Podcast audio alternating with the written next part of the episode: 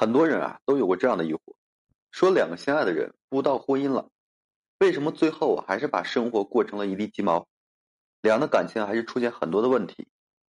其实对于这个问题啊，原因很简单，婚姻其实真正考验的并不是说两人相爱的程度，而是说彼此爱一个人的能力。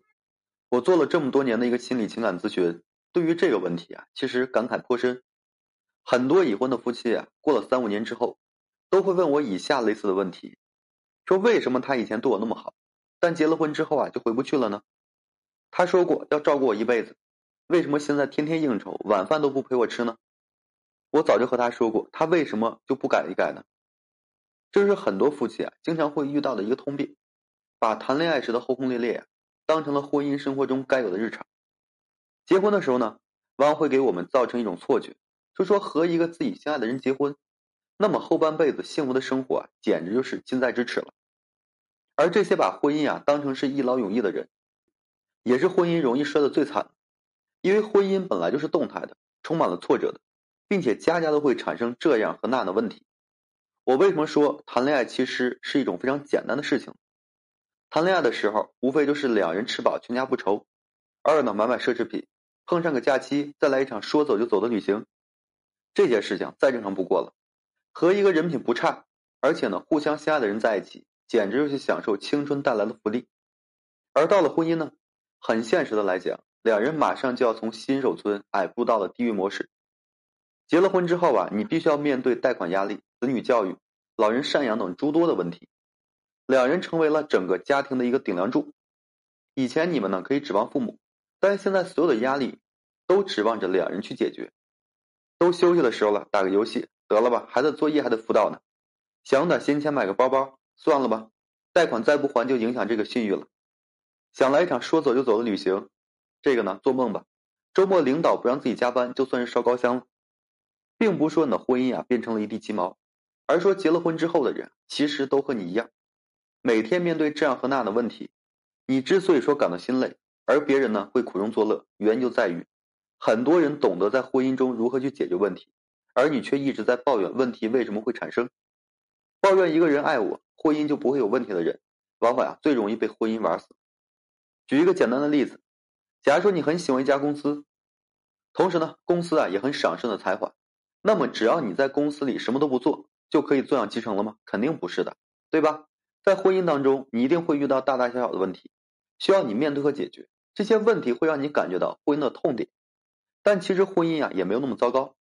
大部分人和你经历的是一样的事情，这就是婚的一个常态，也是生活的一个常态。其实婚姻呢，就意味着两人社会身份的一个转变，都从被人照顾的孩子，瞬间成为了两个需要照顾别人的人。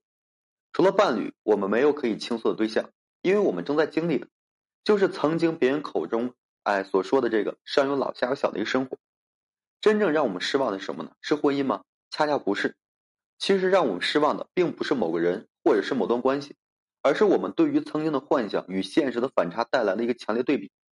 曾经的我们呢，对于婚姻的期待是一个锦上添花的伴侣，但现实的婚姻啊，其实需要的是两人雪中送炭的战友。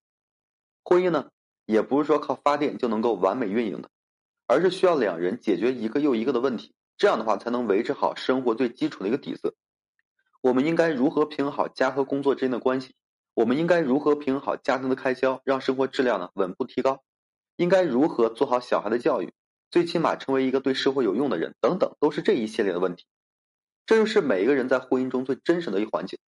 从一个曾经需要被人照顾的小角色，蜕变成了一个需要照顾别人的大角色。听到这里呢，我相信一定有人会说：既然结婚这么苦，还不如单身保平安。但反过来想一想，婚姻的苦难真的带给我们只有不堪吗？其实并不是，这恰恰是每个人必须要经历的成长和成熟。更是一种不可多得的财富和经历。人性呢就是这个样子，只有说体会过什么是苦，才明白甜的意义和珍贵。